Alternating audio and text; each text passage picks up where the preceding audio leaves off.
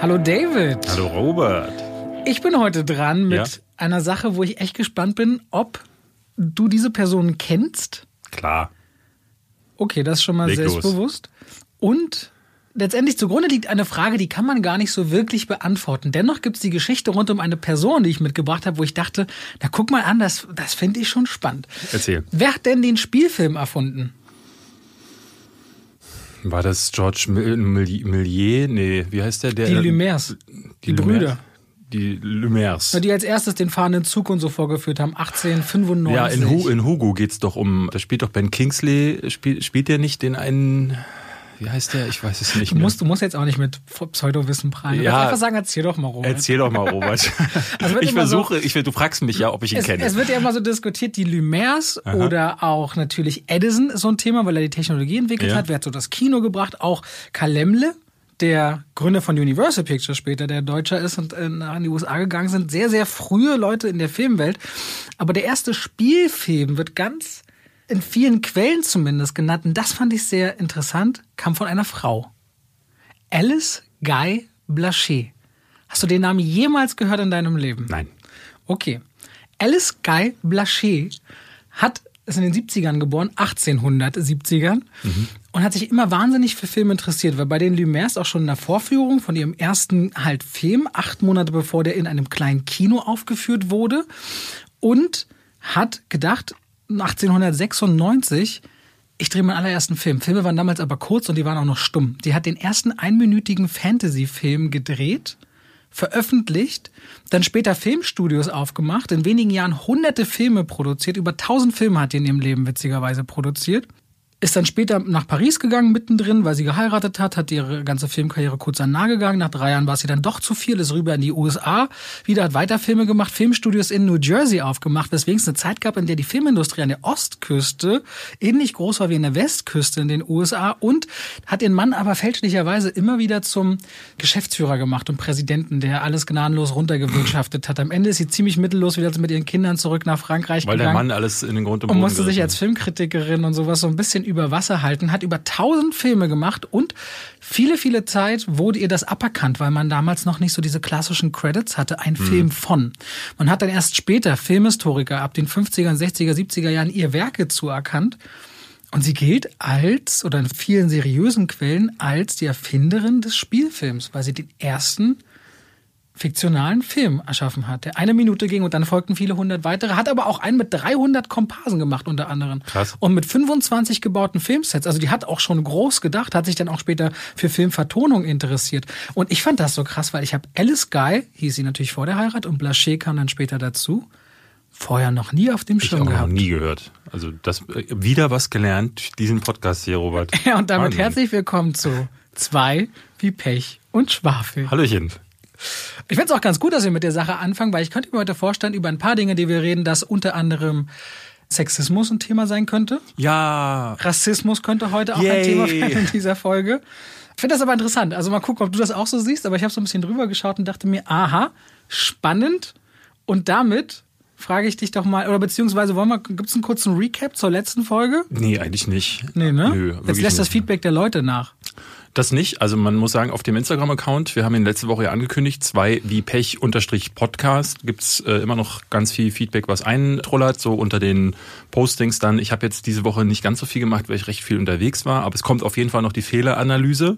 Jetzt, wenn dieser Podcast online ist, dann habt ihr sie schon gesehen und ihr wisst, dass Robert letzte Woche leider überwiegend recht hatte. Aber wir gucken mal, was heute so zustande äh, gebracht wird. Äh, wenn ihr irgendwie so ein Feedback-Instrument braucht, sage ich es nochmal, gerne auf Instagram unter den Postings gerne Fragen stellen oder per Private DM-Message Fragen stellen, weil sonst gibt's ja gerade keine andere Möglichkeit. Es sei denn, mit dir kommuniziert man ja relativ viel in den Streams wahrscheinlich, ne? Streams, Instagram. Ich muss das tatsächlich gerade lernen, Leuten an- zu antworten. Ich antworte ja wirklich von Jahr und Tag auf Instagram den ganzen, also manchmal, wenn so Anfragen sehr lang sind, wo ich nicht Ja. mal kurz antworten kann, aber 90 Prozent aller Nachrichten beantworte ich immer wieder und habe das gerade dann auf Twitch zeigt sich das auch. Gibt es schon wirklich auch sehr verlässliche Zuschauer mit ganz viel Input. Das ging ja hin bis zum Hausbau, dass Zuschauer dann sich gemeldet haben mit so coolen Böden, Vorschlägen für Böden und so. Also ja, ja, ja. ich habe über Instagram schon so viel coole Schwarmintelligenz nicht nur abgegriffen, sondern Dinge gelernt. Ich finde das eigentlich ziemlich gut. Es ist aber nicht unanstrengend, das ist richtig. Du wolltest mich gerade was fragen, Robert. Ich wollte dich fragen, David. Jetzt warst du, hast du gerade gesagt, du warst letzte Woche viel unterwegs, aber hast du irgendwas zuletzt gesehen, worüber wir reden können? Das Ding ist ja, wir haben ja diese Kategorie eigentlich mal eingeführt, so, wo man wirklich hätte sagen können, das habe ich zuletzt gesehen und nur das habe ich zuletzt gesehen. Aber mittlerweile machen wir es ja so, dass wir hier unsere Filme vorstellen, die wir in der letzten Woche gesehen haben. Und ich habe wahnsinnig viel gesehen. Denn theoretisch als letztes gesehen habe ich gestern Abend Return of the Living Dead. Das ist eine Quasi-Fortsetzung zu Night of the Living Dead von Dan O'Bannon, der das Drehbuch zu Alien geschrieben hat. Du kennst ihn.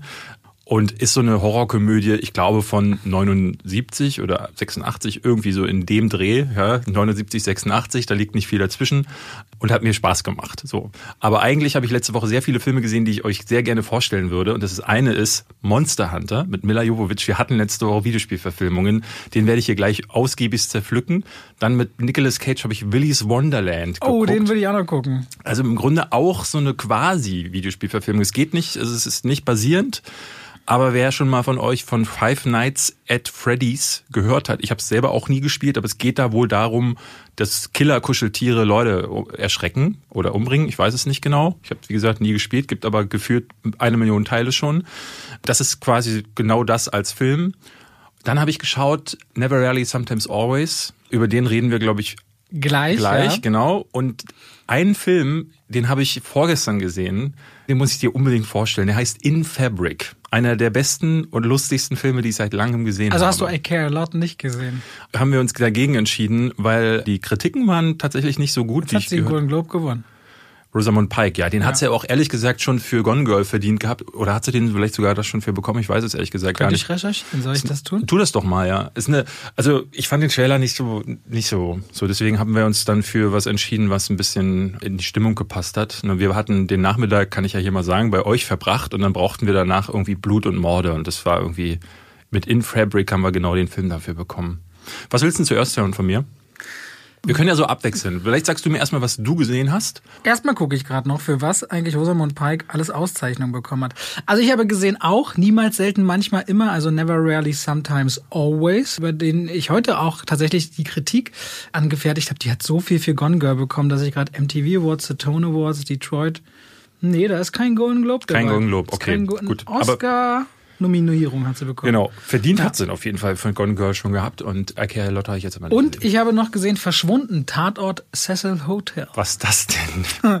Na, du weißt doch, Netflix macht sich doch immer mehr so mit diesen ganzen True Crime Sachen ja. äh, zum Thema. Ich weiß nicht, hattest du jemals gesehen Don't Fuck with Cats? Nee oder Making a Murderer. Das habe ich gesehen, ja. Oder letztens auch dieses, oh, wie ist denn das, An American Family irgendwie. Der ist, das ist auch ganz gut. Mhm. Und jetzt kam irgendwie Tatort Cecil Hotel. Das war das Verschwinden von Eliza Lamb 2013. Aha. Einem Hotel, was in Skid Row liegt, in Los Angeles, wo sowieso vier, fünf, sechs, 7.000 Obdachlose leben. Ja. Und dieses Hotel gilt eben als ein Umschlagplatz für Prostitution, Drogenhandel und so weiter und so fort.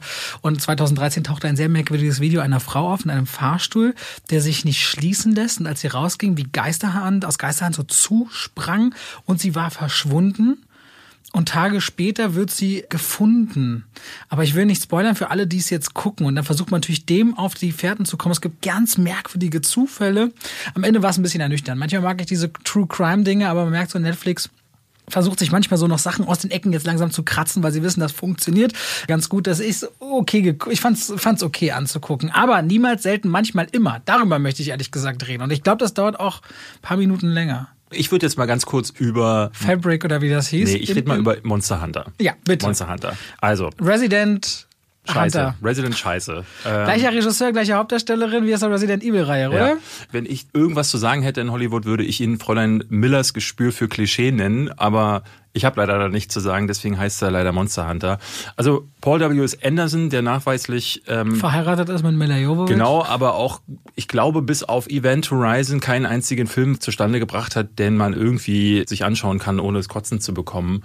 Was hast du von dem gesehen? Es gab noch Soldier mit Kurt Russell, den habe ich nicht geguckt, muss ich sagen, aber ich glaube, das sah auch nach Trash-Granate aus. Dann hatten wir letzte Woche ja über Mortal Kombat gesprochen. Der hat halt noch so Sachen gemacht. Also ich glaube, der hat ja nicht alle Resident Evil Filme gemacht. Das glauben immer alle, aber ich glaube, der hat tatsächlich nur von den sechs oder sieben oder neunzig Resident Evil. Sie kommen mir, es kommt mir ja vor, als wäre das endlos gewesen. Also ich habe Pompeii gesehen von ihm. Pompeii, genau. Resident Evil Final Chapter und Retribution und Afterlife, da habe ich glaube ich alle gesehen. Hast du die vier Musketiere gesehen? Äh, Auch ganz schlimm. Die drei Musketiere. Drei Musketiere. War, war irritiert. Das sind die Stadtmusikanten, mal glaube ich vier oder so. Die vier Reiter der Apokalypse. Alien vs. Predator habe ich auch gesehen. Ja. Den Mortal Kombat 95er habe ich gesehen. Ich stelle gerade fest, ich habe ungefähr 70 oder 80 Prozent aller Filme von Genau, Paul W. S. genau. Anderson gesehen. Und das Ding ist, wenn man sich die Vita von Paul W. S. Anderson vor sich ausbreitet und wenn ich dich jetzt fragen würde, nenn mir mal eine Szene aus Resident Evil, ja, es gibt wahrscheinlich so eine aus dem ersten Teil, die man nennen kann, aber ehrlich gesagt, Diese eine in diesem hellen Raum, in diesem Cube, wo sie da hin und her springt, aber ich weiß nicht, wie da wo diese Laser, ne? Äh, Ja. Genau diese Szene habe ich im Kopf. Und es gibt noch die andere, wo sie im ersten Teil einen, so eine blutige Bulldogge kickboxt im Flug. Das ist, sind so die beiden Und, Szenen, die, mit und der dieser eine der Trailer zum letzten Film, der war ganz geil, weil der ganzen Roses Musik drunter, drunter hatte. Da war äh, aber das ist es also das- irgendwas Paradise. Wie heißt es? Wie heißt es? So, ganzen Roses? Paradise City. Äh, Paradise City. Aber ich finde das so geil, wenn man das, das Beste über den Resident Evil Film sagen kann, dass ein Musik- Guns N' Roses Song unter dem Trailer lag. So. Es ist ein bisschen wie bei Transformers. Du zeigst mir eine Szene aus einem der Resident Evil Filme und ich könnte dir nicht sagen, du könntest mir die Pistole an den Kopf halten, ich könnte dir nicht sagen, aus welchem Teil das ist, weil alles ein absolutes Wirrwarr und Mischmasch ist. Der eine Film hört auf mit irgendeiner Story, der nächste fängt an und hat wieder einen ganz anderen Plot. Du weißt überhaupt nicht, was vor sich geht. Und wenn man das so nimmt, dann weiß man schon, was in Monster Hunter auf dich zugeht. Monster Hunter, kennst du die, die Spielereihe? Ich habe ein bisschen geguckt. Find's ja irgendwie ganz geil. Ich find's bei Max bei Spielen, wenn die Waffen größer sind als die Charaktere. Ja. Aber, Hunter. aber die Gameplay-Mechaniken, so immer das gleiche Vieh und dann fünfmal ist ja wieder so in Deckung zur Seite springen, Arm abtrennen, neue Waffe schmieden. Also Und immer ich, wieder das Gleiche. Ja, Also, also, ne, ich habe, ich, rinse and hab, ich meine, ich mag ja Diablo und so weiter. Ich habe nichts gegen repetitive, Mhm. random generated Dungeons, wo ich durchlaufe und dann drop Beute. Aber so diese 1v, 1v1 Kämpfe, die 20 Minuten gehen und dann klappt's nicht und irgendwie ist nicht meins. Das ist halt Monster Hunter, ne? Man muss sagen, Monster Hunter ist so gleichen Teilen so dieser Kampf, der wirklich lange gehen kann, bis zu einer halben Stunde gegen diese Monster und dann in der 29. Minute kloppt dich das Monster um und dann kannst du wieder von vorne anfangen. Ne? Das ist so ein bisschen auch der Nervenkitzel, der dabei ist. Und das andere, was diese Serie aber hat, ist so diese kindliche Neugierde, die man entwickelt, wenn man diese Spielwelt entdeckt. Jetzt gerade im letzten Teil war es so, dass man dann Monstern auf der Spur folgt und dann muss man sich vorbereiten und dann ist es so, dann entdeckt man so kleine Routen und Abkürzungen und es, man kommt so in diese Spielwelt und man, es ist so ein bisschen wie bei Avatar, wenn man den zum ersten Mal gesehen hat von, Ich hätte das auch gespielt, wenn das nicht bloß erst auf Konsole rausgekommen Ja. wäre. Das kam erst ein halbes Jahr später oder so auf PC. ich kann es sehr empfehlen, es war mein Spiel des Jahres. Und jetzt der Film, der macht halt was ganz Absurdes. Er fängt an in der realen Welt mit Armeesoldaten und Mila Jovovich ist natürlich die Anführerin. Sie ist Captain, hast du nicht gesehen? Und die wird dann durch irgendeinen Sturm, der kommt auch schon in Minute drei, also die fahren mit ihrem Jeep durch die Gegend. Dann wird noch ein rassistischer Gag in der Originalfassung gemacht. Ich weiß nicht, ob du das mitbekommen der ist in hast. China aus dem Kino kurz wieder rausgedroppt wegen Chinese und der Witz mit den Chine also Chinesen und Knie. Ja. Der dann kommt, "Wha- what are those knees? Nee, nee, look at my knees. What knees? Knees. Und das ist Genau, wohl das, ein war, ganz das war der O-Ton, da gab es Probleme natürlich am chinesischen Markt. Und das Krasse ist, dieser Film wurde produziert von Tencent, also dieser riesigen chinesischen Firma, die alles besitzt, was es auf dem Globus Das gibt. ist immer geil, wenn du auf der IFA zum Beispiel bist und dann sind, also gucke ich manchmal dieses A- von A bis Z Firmenauflistung Mhm. und dann kommst du zu T und dann kannst du so fünf Seiten Tencent, Tencent und dann kommen diese ganzen Unternamen. ja. Und da dachte ich so, hat da niemand drüber geguckt? So, also das Ding ist in den chinesischen Kinos angelaufen und ist ja hauptsächlich auch dafür produziert. Ne? Also es ist ein großes Ding in Japan, es ist eines der größten Franchises dort. In China, äh, dann haben sie natürlich wieder Darsteller aus dieser Ecke genommen. Tony Jaa ist, glaube ich, Taiwanese, wenn ich mich recht entsinne. Äh, ne, man kennt ihn aus Ong Bak. Der spielt eine der, der Hauptrollen und wie gesagt, es ist also ganz skurril, dass sie diesen Gag da mit Thailänder. Thailänder. Aus der Provinz Surin. Ah, okay. Was du alles weißt, Robert. Du, ganz ehrlich, wenn du gerade an einer Stelle holperst, ich fütter das gerne nach. Ich kann Ja. dir zuhören und parallel mal schnell immer ein bisschen gucken. Und das Ding ist, mich hat das schockiert, dass sie so einen Gag dann gemacht haben und dann auch damit durchgekommen sind. Also wer dachte, das ist eine gute Idee, aber anyway, in der Version, die ich gesehen habe, war es schon rausgeschnitten und deswegen geht die Anfangssequenz wirklich nur drei Minuten. Dann kommt ein elektrischer Sturm, dann sind sie plötzlich in der Welt von Monster Hunter. Die Welt von Monster Hunter ist eine riesige Wüste, in der es nichts gibt.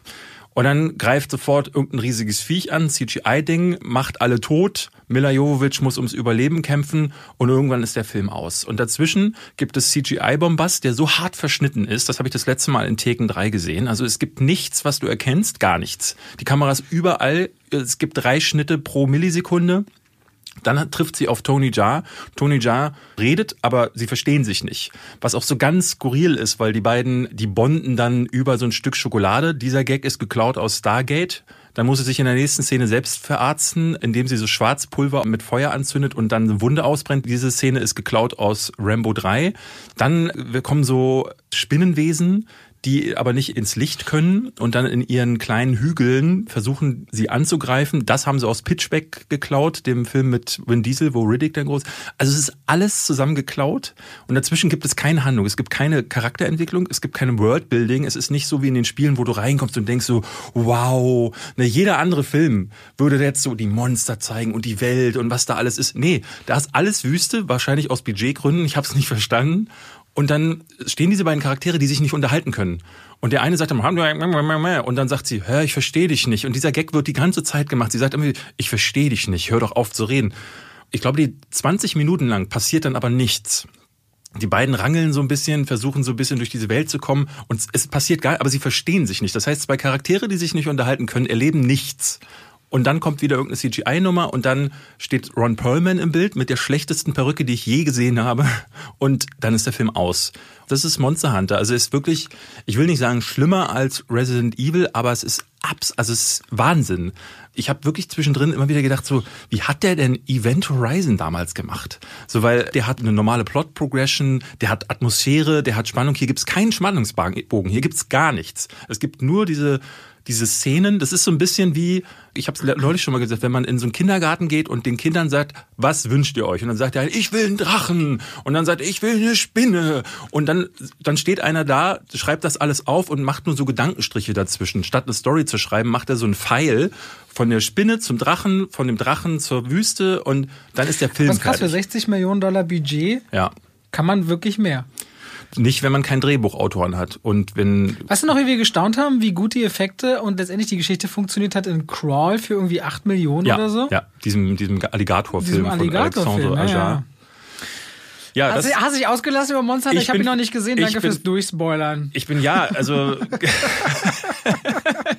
ja, ich muss ganz ehrlich sagen, es ist wirklich, ich kann dann auch nicht ohne. Äh, Aber ich wollte dich auch nicht einbremsen, weil es ist schön, dir zuzuhören, wenn du dich aufregst. Ja, also Monster Hunter, man kann ihn aktuell schon bei Amazon Prime US gucken. Ähm, Das ist ein bisschen schwierig, da einen Account zu bekommen. Es ist ja gerade wirklich weltweit ein absolutes total wirr. Ich sehe immer wieder Leute, die sehen dann Film XY. Ich denke dann, hä, wo hast du den gesehen? Ja, bei iTunes US gibt's den. Dann kann man wieder irgendwas bei Sky in Deutschland finden. Da habe ich mich auch bei Niemals Selten manchmal immer gewundert, weil der lief ja ganz kurz im Oktober im Kino, dann gingen die Kinos Genau. wieder zu. Jetzt, ich bekomme jetzt zu manchen Filmen eben Streams dann von den Studios quasi angeboten und habe den Stream zu Niemals manchmal selten immer funktioniert ab heute, wo wir aufnehmen, Mhm. um 15 Uhr. Also in zwei Stunden könnte ich ihn gucken, aber ihn gibt's schon längst auf Amazon es, zu kaufen. es gibt ihn auf Amazon und vor zwei Wochen habe ich ihn schon auf, auf YouTube gesehen, weil bei YouTube kannst du ja auch Filme ausleihen Ja. und gucken und da war er schon vor zwei Wochen, also sogar vor Amazon, habe ich überhaupt nicht und ich verstanden. habe ihn noch ein bisschen teurer bei iTunes gekauft, weil er irgendwie damit 4K hinterlegt ist. Und das Ah. war bei Amazon wieder nicht ausgeschrieben. Ich wollte in 4K gucken. Wollen wir über den reden? Sehr gerne. Soll ich drüber reden? Leg los. Bevor wir darüber reden, eine kurze Triggerwarnung. Dieser Film beinhaltet das Thema Abtreibung, sexuelle Übergriffe, sexueller Missbrauch und es gibt nicht wenige Menschen, Zuhörerinnen und Hörer da draußen, die davon betroffen sind.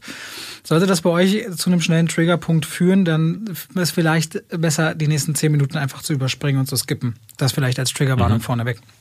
Wobei die Geschichte selbst jetzt nicht besonders explizite Szenen zeigt, Nein. aber trotzdem können Menschen, glaube ich, sehr gut nachempfinden, was da drin vorgehen kann, in nämlich Autumn. Autumn ist 17 Jahre alt und lebt in Pennsylvania, geht zur Highschool, arbeitet nebenbei im Supermarkt, eigentlich ein nicht weiter besonderes Leben einer Teenagerin, stellt aber fest, sie ist schwanger und sie fühlt sich nicht äh, fähig dafür und bereit dafür, Mutter zu werden. Es gibt auch keinen Vater, der an ihrer Seite wäre. Also man erfährt, ja. glaube ich, auch gar nicht. Es gibt eine Öffnungsszene, in der sie auf, einem, auf der Bühne Gitarre spielt und ein Lied singt und dann wird schon Slut gerufen aus ja. dem Publikum, was quasi eine Übersetzung Schlampe oder schlimmer ist, wenn man es mhm. übersetzen wollte. Und du merkst schon, ah, okay, auf der, an der Schule scheint sie auch einen gewissen Ruf zu haben. Mhm. Das muss aber nicht daran liegen, dass sie tatsächlich irgendwie viel unterwegs wäre in eine bestimmte Richtung, sondern oft reicht ja irgendjemand, der ein Gerücht Gerücht in die Welt setzt, weil man sich distanzieren will. Oft gehört, darüber reden wir gleich. Auf jeden Fall will ich weiter erzählen. Erst einmal, dass Autumn sich zumindest nicht bereit dafür fühlt und abtreiben möchte, aber auch so sehr hoffnungslos und überfordert ist von der Situation. In Pennsylvania wiederum ist eine Abtreibung bei Minderjährigen ohne die Zustimmung der Eltern nicht möglich und sie erahnt, ihre Eltern werden sie nicht unterstützen. Zum Glück gibt es aber ihre Cousine Skylar, die nicht nur wie beste Freundin, sondern wie Familie auch zu ihr hält und versucht ein bisschen Geld zur Seite zu schaffen und dann versucht versuchen sie, ohne auch das Wissen der Eltern, gehen sie nach New York City und wollen dort eine Abtreibung. In dieser großen Stadt der Anonymität und dem Chaos angekommen, erleben wir mit ihnen quasi 48 oder 72 Stunden rund um das Thema Abtreibung, Verantwortung, Ethik, Moral, Gesundheit, Selbstbestimmung, Zusammenhalt, Angst und Panik. Und der Film ist so nah dran an diesen Hauptfiguren und Hauptdarstellerin Sidney Flanagan spielt mit so, so überzeugend nah dran eine Frau, die drinnen so voller Schmerz und Angst ist und nach außen hin fast wie verstummt und verschreckt ist, nicht zu wissen, wie man damit umgehen soll, dass mich das unglaublich berührt hat. Man muss wissen, jede dritte Frau verliert ein Kind aufgrund von Fehlgeburt oder man verliert es, während man schwanger ist oder auch Abtreibungen sind ein großes Thema. So ziemlich jede Frau hat Erfahrung gemacht mit sexuellen Übergriffen oder, sage ich mal, einer respektlosen sexuellen Äußerung oder auch mehr. Das ist stelle ich auch im Bekanntenkreis immer wieder fest, wenn man ein bisschen tiefer geht bei den Gesprächen. Außer, also was ich dann noch, was mich immer ganz allergisch und aggressiv macht, ist, wenn dann immer Typen oder andere so tun wie, ja, ich meinte das ja bloß so oder das kann man ja mal machen oder das haben wir ja im Suff gesagt. Nee, ist es eben nicht.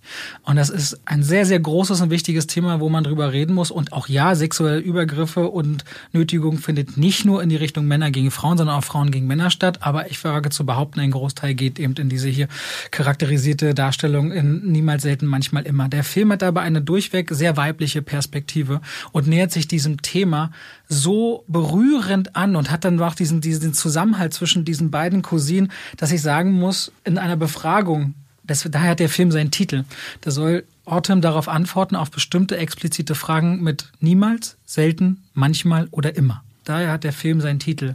Die stärkste, übrigens die stärkste Szene da bleibt die Kamera zu 90 Prozent nur auf ihrem Gesicht. Das ist Weltklasse berührend. Also der Film hat mich unglaublich ergriffen und gepackt und auch nach dem drüber schlafen noch mal ganz anders. Ich habe dem in seinem Genre 10 Punkte gegeben, was meine persönliche Höchstwertung ist. Ich hätte auch nicht gedacht nach dem Trailer, dass er mich so umhauen wird. Ich finde das so ein großes und wichtiges Thema. Und ich glaube, ich weiß nicht, zum Beispiel meine Mama, die ist auch alleinerziehend gewesen von drei Söhnen. Und ich bin als Kind schon mit diesen Themen immer wieder, auch wie Übergriffigkeit stattfinden kann, konfrontiert worden. Dann mein Leben weg, auch bei Menschen, wo ich, manchmal denkt man ja, die sind ja so fröhlich, so glücklich und so, da, da ist doch bestimmt alles gut. Ist es so gut wie bei niemandem? Und dieser Film ist einer mehr in eine Richtung, ganz anderer Ton als Promising Young Woman, aber Themen, die es braucht, die es filmisch mhm. braucht. Und uns wird dieser Film auch noch weiter später bei einem Thema begleiten, ähm, als Aufhänger zu einem anderen Thema. Aber jetzt bin ich erstmal gespannt, David, was du zu dem Film sagst.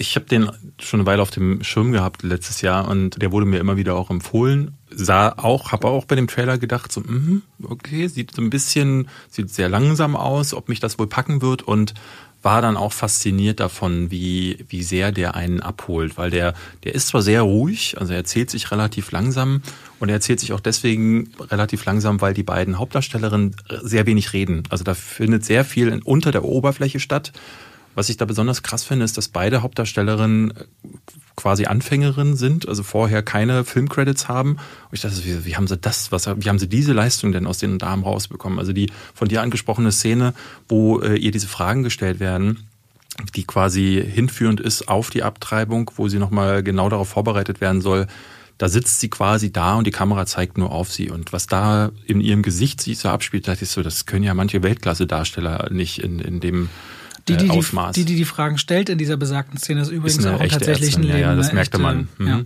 Ich finde es ganz spektakulär, was der Film macht, dass er so wenig Position bezieht. Also ich hatte das Gefühl, mittendrin sagte ich laut zu meiner Freundin, mit der ich den Film geguckt habe, das ist wie Männer sind Schweine der Film, weil es ständig so kleine Übergriffe gibt, die man immer wieder auch beobachten kann. Und jede Frau kennt das. Ne? Also hier gibt es ein paar wirklich krasse Sachen, wo ich dann auch dachte so, nee, Quatsch. Also es gibt zum Beispiel, die beiden arbeiten in einem Job und immer dann, wenn sie sich ihr Geld abholen wollen, greift der der Typ, der das Geld ihnen überreicht, greift ihnen an die Hand und leckt ihnen darüber. Und ich dachte so, das gibt's nicht. Sowas, sowas macht, also das ist ja krank, so, ne? Und da sagte meine Freundin, du willst nicht wissen, was zum Teil so für Sachen passieren. Und ich glaube, ich als Mann kann das wirklich nicht einschätzen. Und mich hat das ganz doll Das, schockiert. das ist es, das ist es nämlich, dass man sich nicht reinführen kann und ganz viele trotzdem dann so schnell eine Meinung haben. Ich hatte erst vor, ich hatte zwei Dinge. Wir in einem Twitch-Stream letztens, weil ich stream auch mit meiner Frau, haben wir lange über das Thema Abtreibung unabhängig von dem Film gesprochen, weil wir da,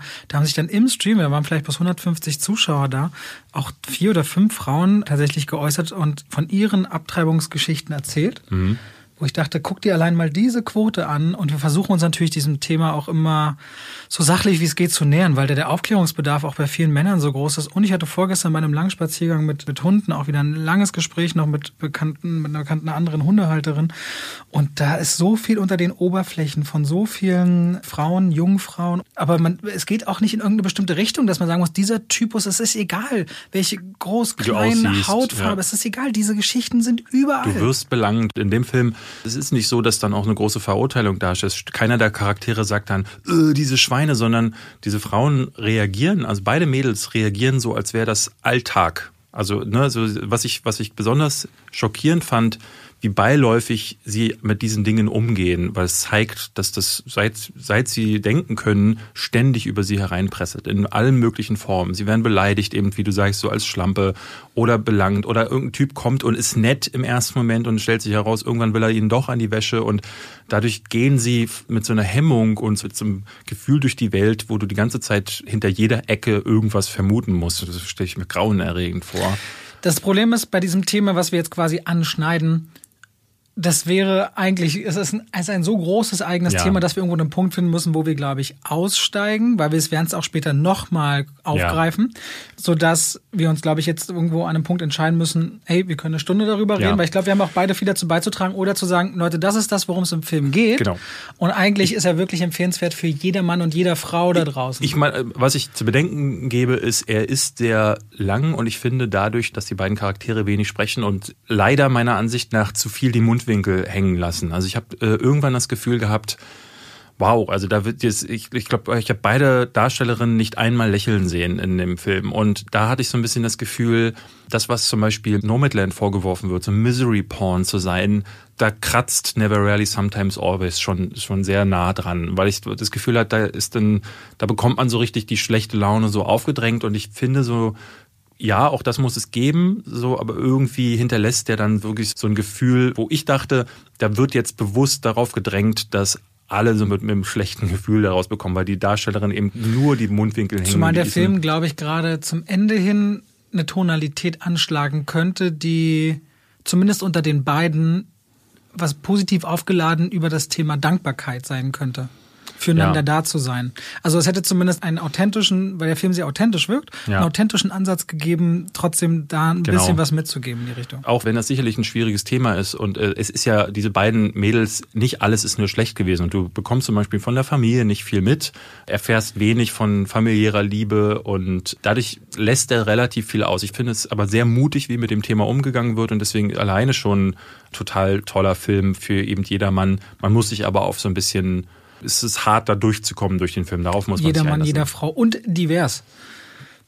Ich muss also, also generell mal üben, diese, diese Gendersprache. Ich höre sie sogar ehrlich gesagt ganz gerne, wenn ich gerade so Hörbücher und so höre. Ich muss mir selber aber anordnen, auf die eine oder andere Weise mal alle zu inkludieren. Können wir mal drauf achten, ein bisschen Ja. vermehrt sollten wir vielleicht tun. Du wolltest mir noch dieses In Fabric oder wie heißt Ja, heißt- Willy's Wonderland können wir ja beim nächsten Mal vielleicht auch Ja, gerne. Also zu viel. Nicolas Cage hätte ich auch gerne, kann ich ja merken. Aber ich gucke jetzt der, bis zur nächsten Folgeaufnahme endlich mal dein Captive State. Also In Fabric ist ein Film von Peter Strickland. Der hat vorher sowas wie Duke of Burgundy gemacht. Hast du den gesehen? Nein. Egal.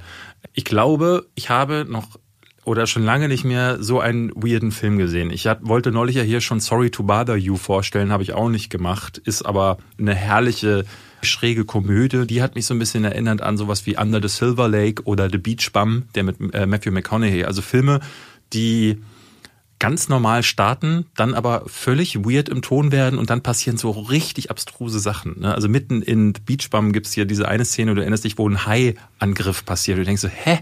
Wo kommt denn das jetzt her? Und Sorry to Bother You oder Under the Silver Lake oder auch einer, den ich letztes Jahr ganz toll fand mit Jesse Eisenberg, ist The Art of Self-Defense. Der kommt jetzt auf Amazon. Ja? Den habe ich mir, ich dachte, das ist ein Amazon Original. Der Nein. kommt jetzt im März raus. Habe ich mir ist- extra gemarkt. Der ist zwei Jahre alt, den habe ich schon Wow. letztes Jahr Aber gesehen. ist so irgendwie, wo hast, lief der im Kino? Nein. Kann ich dir gar nicht sagen. Vielleicht Der lief aber bei, bei Amazon lief er aber bereits. Also der, der ist seit bei Amazon für 3,99 kann man sich die Okay, Filme den habe ich mir jetzt aber auf jeden Fall markiert für den März. Ja. Ganz großartig. Da geht Bin der, gespannt. Nein, nein, nein, nein, nein, das, erklären wir, das können wir das wirklich in einer der okay. nächsten Folgen Alles klar, sorry. Und das sind so das Quartett der abstrusen Filme.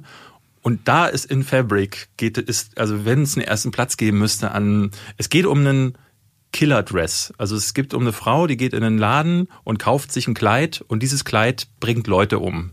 Und ähm, Klingt wie Rubber, nur mit einem Kleid. ja, ja du, es ist witzig, dass du Rubber sagst, weil es gibt Deerskin, beziehungsweise ich glaube, der heißt Mr. Todesjacke oder ich weiß gar nicht, wie der heißt, mit, äh, von Quentin Dupieux. Rubber ist von Quentin Dupieux, Mhm. der Typ, der früher Mr. Euso gemacht hat. Wenn du den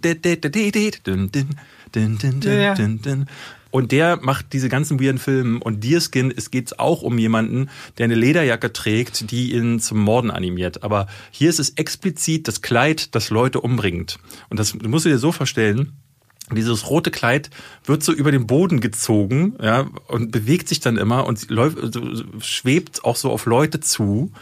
Und es ist so absurd. Und der Film hat ständig Szenen, die ab, also mega. Und ich fand, ich habe versucht bis zur Hälfte noch zu deuten diese ganzen Symboliken, weil ich dachte, okay, der will, also es ist auf jeden Fall eine klare äh, Konsumkritik, aber die Charaktere sind so es gibt so einen Waschmaschineninstallateur, der immer dann, wenn er von seiner Waschmaschine erzählt, Leute in Trance verfallen und dann friert die Kamera ein, zoomt auf ihn zu, während er dann äh, erzählt, wie er die Waschtrommel austauscht und den, die Schraube festzieht und dann muss man auch den Haken unten festmachen und darf aber nicht vergessen, dass der Schlauch und dann zoomt diese Kamera auf die Gesichter der Leute, die um ihn herumstehen, die alle so äh, als würde eine Gehirnschnecke ihnen gerade jede, jeden Saft aus dem Kopf lutschen, weil dieses, wenn er davon spricht, werden alle irre.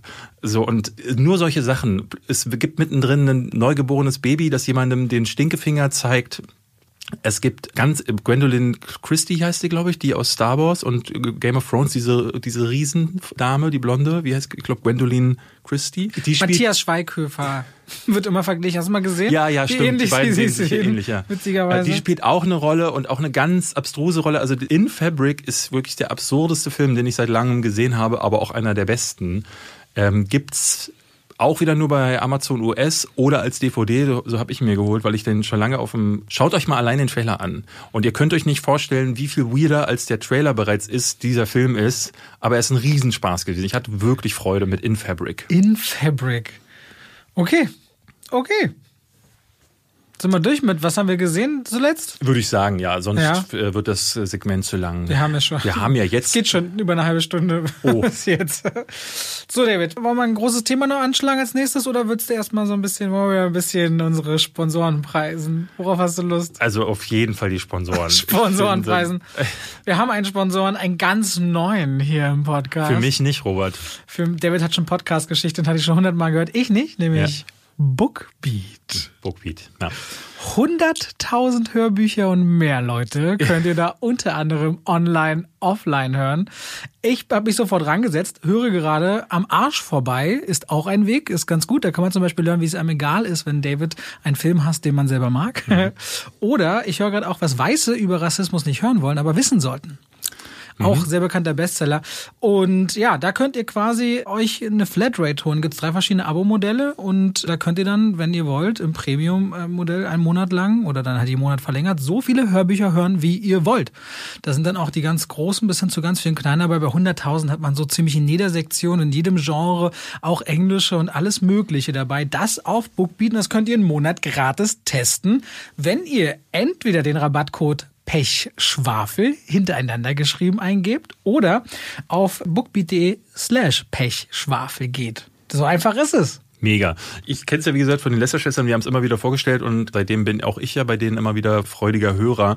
Weil man zum Beispiel, wenn man jetzt bei unserem Hobby bleibt, bei Filmen, ja. kannst du ja zum Beispiel Stephen Kings The Stand vorlesen Gelesen lassen. Gelesen von David Nathan, der ah. nun eine der tollsten Stimmen überhaupt ist. Ja, gibt's jetzt gerade, ist ja, glaube ich, als Serie. Ich, von, ja, ich mit nicht, Alexander Skarsgård, glaube ich, unter anderem. Ja, ich habe die erste Folge geguckt, die fand ich, also ich sagen wir so, ich kenne eigentlich nur den TV-Mehrteiler von 1994 oder so mit Gary Sinise und das hier ist auf jeden Fall anders und passt wirklich auch richtig gut in diese Zeit. Also weil es da ja auch um eine große Pandemie und so geht. Macht Der Sinn. Comic sieht mega geil aus. Ja. Dann gibt es einen dreibändigen Comic und gibt es als Hörbuch zum Beispiel bei Bookbeat in der ungekürzten Fassung. Genau. Stephen King hat ja, glaube ich, 200, 300 Seiten, dann in der ungekürzten Version nochmal mehr an seinem also, Stoff. Bookbeat slash Pech Schwafel. Ja. Da könnt ihr auch hier David zum Beispiel Total Recall fand der ganz äh, ja. spannend. Biografie rund um Arnold Schwarzenegger. Genau, und uns unterstützt ihr, wenn ihr da mal reinschaut bei uns, denen. Ihr unterstützt uns ganz gut, ganz dolle. Ja. Leute, schaut mal drauf und da könnt ihr was lernen. Ja paar also, schöne Hörbücher. Danke an Bookbeat, danke an euch und wir machen weiter. David will raus, ich habe Spaß darüber zu reden. Ja, wir machen weiter, okay, mit mh, mm, die Golden Globes wurden vergeben, die Oscars, äh, Oscar-Nominierungen stehen bald an und wollten mal kurz darüber so schauen, wie sind wir zufrieden mit den Golden Globes? Warum hören, gucken sich immer weniger Leute Preisverleihungen an? Und einer, der von den Oscars auch schon zwischendurch für äh, Stress gesorgt hat, weil er nämlich niemals selten manchmal immer erst gar nicht angucken möchte. Ja, es ist ein bisschen größeres Thema, weil, weil da fallen so ein paar Sachen rein, muss man sagen. Es ist ja ohnehin, das haben wir letztes Mal schon bei den Nominierungen angesprochen, dieses Jahr eine Award-Season, die völlig anders verläuft. So, die sind verschoben worden, die Golden Globes wurden jetzt als Digital-Event auch übertragen. Ich habe die Verleihung mir gar nicht angeguckt, weil es mich nicht interessiert. Seit Ricky Gervais die Anfangsmoderation nicht mehr macht, gucke ich da gar nichts mehr. So wie ich aber gehört habe, haben die beiden Moderatorinnen, Amy Pöhler und Tina Fey. Tina, Tina Fey. Aber es ist auch schon das zweite oder dritte Mal, dass sie es zusammen machen. Ja, ich glaube, es ist schon sogar, sogar noch häufiger okay. und haben unterschiedlichen Bundesstaaten gesessen und dann vor der Kamera das äh, moderiert. Und ich glaube, dass die Golden Globes sind sowieso immer so ein bisschen, werden ja verschrien als die kleineren Oscars und jetzt hatten sie im Vorfeld auch noch einen, mehrere Skandale. Also ich glaube, es fing an mit Sia, Sia's Music, so ein Film von der, ähm, ist eine wirklich gute Sängerin, ich mag sie sehr, hat einen Film gemacht und es geht zum Teil um Autismus und ganz viele kritisieren an dem Film. Ich habe ihn selber noch nicht gesehen. Ich glaube, du verlost ihn demnächst auf deinem Kanal. Mhm. Autismus wird wohl auf eine Art und Weise in dem Film dargestellt, die sehr, sehr unsensibel sein soll und äh, tatsächlich fast schon verfälschend. Deswegen wird Music sehr kritisiert. Soll wohl auch einen die Kritiken, die internationalen, sind zum Teil vernichtend. Also, und der Skandal ist, dass der Film nominiert wurde. Genau, dass er nominiert wurde, weil man sagt, so der ist nicht nur scheiße, sondern er ist, also ist in diesem Jahr, wo halt wirklich sehr wenige Filme vergleichsweise im Kino gelaufen sind, muss man sagen, klar, da bin ich überrascht, dass sie überhaupt so viele Nominierungen hinbekommen haben.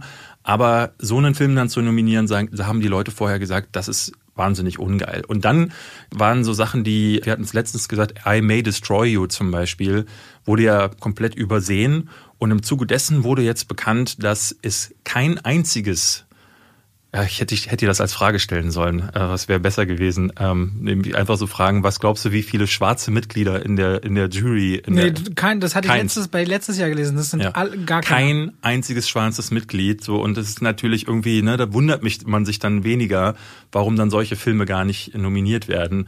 Es gibt äh, immer wieder auch Skandale hinter den Kulissen, wo es um Bestechungen geht und so. Also die Golden Globes, das sieht da nicht gut Aber aus. Aber auch bei den Oscars gab es ja manchmal so die Studios, die dann groß ihre Touren gemacht haben und große Einladungen. Harvey Weinstein war ja bekannt dafür. Der hat ja quasi erfunden der die Oscar-Kampagne. Der hat gesagt, man kann Oscars kaufen. Ja, genau. Und hat er ja auch bewiesen, da waren ja, also ich, der legendär Shakespeare in Love, dass der damals den besten Film-Oscar gewonnen hat, ist wirklich kannst du keinem erzählen. Und in dem Jahr, in dem The Thin Red Line und Saving Private Ryan mit nominiert waren, ist eines der stärksten Jahre gewesen und Shakespeare in Love hatte den Oscar als bester Film gewonnen, weil Harvey Weinstein alles geschmiert hat, was nicht bei drei auf den Bäumen war. so, und die Golden Globes hatten deswegen im Vorfeld keinen guten Start rein und ich, ich habe jetzt mir nur die Liste angeguckt, wer so gewonnen hat und es war weitestgehend erwartungsgemäß. Ich habe mich für Nomadland gefreut, hat Golden Globe fürs, fürs beste Drama bekommen und für die Regisseurin Chloe Zhao. Wir haben sie letztes Mal beide ganz freudig Zoe genannt, sie heißt aber Zhao. Dann mein Chadwick Boseman, wo ich gesagt habe, das wird auch bei den Oscars, das kommt nichts gegen an. Ich, wünsche, also ich verstehe das, was du Riz Ahmed auch Sound of Metal spannend findest, aber ich glaube, Chadwick Boseman ist gesetzt. Ich fand den stark, aber ich habe da, für mich ist da weiterhin so dieser negative Beigeschmack ist, er ist halt gestorben und dann muss man ihm den Oscar geben, weil sonst ist es nicht cool und das, das finde ich, ich, das, ich werde diesen Gedanken nicht los. Ich habe The Father nicht gesehen. Man sagt halt Anthony Hopkins Karrierebestleistung. Ja, also wenn der die beste Bestleistung seiner Karriere abliefert, dann muss ich sagen, wäre es ist schon komisch. Ähm, und ich finde Riz Ahmed fand ich persönlich deutlich besser als Chadwick Boseman. Borat gewinnt in Komödie und Musical gegen Hamilton. Das habe ich nicht verstanden, weil Hamilton, hast du das mal gesehen inzwischen, den, ne? Habe ich nicht, aber Palm Springs fand ich ja deutlich besser als auch die anderen Sachen. Hamilton ist für mich so gut wie unschlagbar. Ja, ich weiß, den fand so fantastisch. Fantastisch, ne? auch wenn es nur eine Aufzeichnung ist.